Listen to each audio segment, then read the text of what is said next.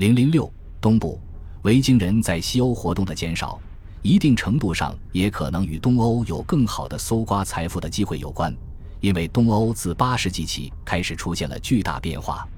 旧拉多加控制了沃尔霍夫河，该河是由波罗的海通向俄罗斯内陆的最为重要的通道之一。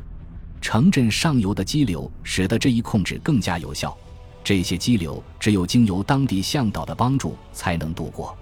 大约于七百九十年，贮藏在那里的一批伊斯兰硬币表明，这个地区的资源被出口到了哈里发国。将近二百年里。俄罗斯出口到伊斯兰世界的货物，或者经由里海直接运出，或者通过顿河和伏尔加河上的市场运出，并且主要以银币支付。因此，人们在东欧发现了大量银币。斯堪的纳维亚人同拜占庭帝国也有往来。八百六十年，他们攻打了君士坦丁堡。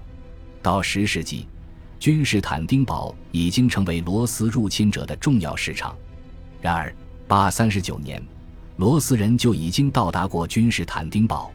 据当年法兰克的《圣伯丁年代记》记载，拜占庭皇帝迪奥斐卢斯派遣使团出使法兰克王国，同行的还有斯维尔人，他们称自己的民族为罗斯人，并声称他们的大汗出于友好目的派遣他们到法兰克王国。迪奥斐卢斯请求法兰克人给予安全通行证。帮助他们返回家园，因为残暴而野蛮的部落使返回拜占庭的归途充满危险。第六章将会提到派遣这些罗斯人前往君士坦丁堡的大汉是可萨人的统治者，这是一支突厥民族，他们占领了顿河和伏尔加河下游的河谷，并且在七世纪至十世纪统治着里海和黑海之间的大片土地。然而。更早的法兰克年代即把斯拉夫人和匈奴人的首领都称为大汉，这些罗斯人也可能是被他们自己的首领从新基地派去的。这个新基地于九世纪在沃尔霍夫河上的一个小岛上建立起来，这里位于沃尔霍夫河的河口伊尔门湖，距离旧拉多加约二百公里。这里就是后来冰岛萨迦所说的霍尔姆加德，但在斯拉夫语中，它之后被称作哥罗基谢。与此对应的是，在距离该地约两公里的下游处，大约一百年后建立的诺夫哥罗德。旧城的居民包括斯拉夫人和斯堪的纳维亚人。这里很快成为俄罗斯产品出口到东西方市场的重要贸易中心。在新都库什山脉发现的储量巨大的银矿，使得十世纪流通到俄罗斯的伊斯兰银币迅速增长。中亚河中地区的萨曼王朝统治者借此得以制造出大量的硬币，其中许多用于在俄罗斯购买货物。这种贸易以及从中获取的白银对维京人极具诱惑力。他们发现，公元九百年后，西欧不再像以前那样为他们带来丰厚的利益了。十世纪斯堪的纳维亚人在俄罗斯留下的考古证据比九世纪要丰富得多。在森林地区主要河流两旁的基地或贸易中心的墓地中，发现了大量的斯堪的纳维亚坟墓。这些地方包括普斯科夫、第聂伯河支流上的切尔尼戈夫、伏尔加河上游亚罗斯拉夫尔附近的蒂莫雷沃、伏尔加河支流奥卡河上的穆罗姆等。最大的墓地是在第聂伯河上游的格涅兹多沃，它位于斯摩棱斯克附近，拥有三千多个坟墓。出现时间可以追溯到九世纪后期至十一世纪早期，其中一些坟墓中安葬的显然是斯堪的纳维亚人的后裔，还有些坟墓中甚至出现了身居高位者才能享有的传葬。斯堪的纳维亚人最重要的开拓活动是前往蒂涅伯河中游的基辅。九世纪末期前，基辅一直由斯堪的纳维亚后裔的家族统治。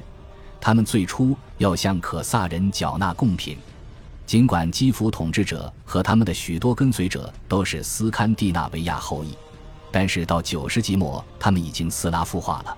他们的名字明显反映了这一变化。大约九百一十三年至九百四十五年间，基辅大公是伊戈尔，他的妻子名叫奥尔加。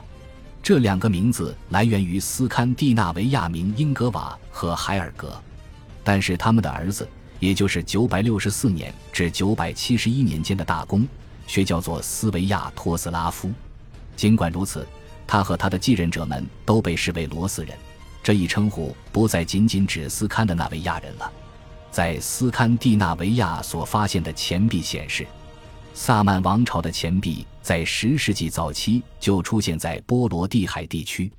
尽管还不清楚谁把这些钱币带到了这里，但人们通常认为这些钱币反映出贸易的良性平衡。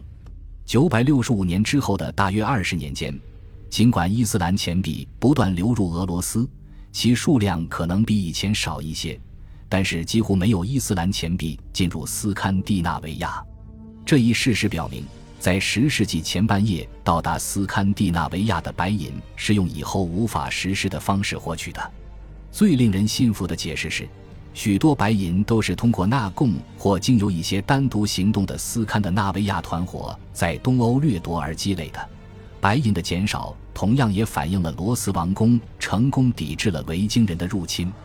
果真如此的话，这一成功多少要归功于十世纪被罗斯王宫招募的斯堪的纳维亚勇士。斯拉夫语称为瓦尔贾吉，现代英语称作瓦兰吉人。根据后来基辅的传统，斯维亚托斯拉夫的儿子弗拉基米尔在当政初期减少了随身勇士的数量，而是把他们派到拜占庭帝国。这一点在拜占庭方面的证据中得到了证实。有一支勇士军在988年被弗拉基米尔所派遣，后人称他们为瓦拉戈伊。他们成功帮助拜占庭皇帝镇压了一场严重叛乱。此后，除斯堪的纳维亚人之外，瓦兰吉人和斯拉夫人也在拜占庭军队里占据重要位置。后来还组建帝国卫队——瓦兰吉卫队。这支精英部队中最为有名的成员之一是哈拉尔哈德拉达。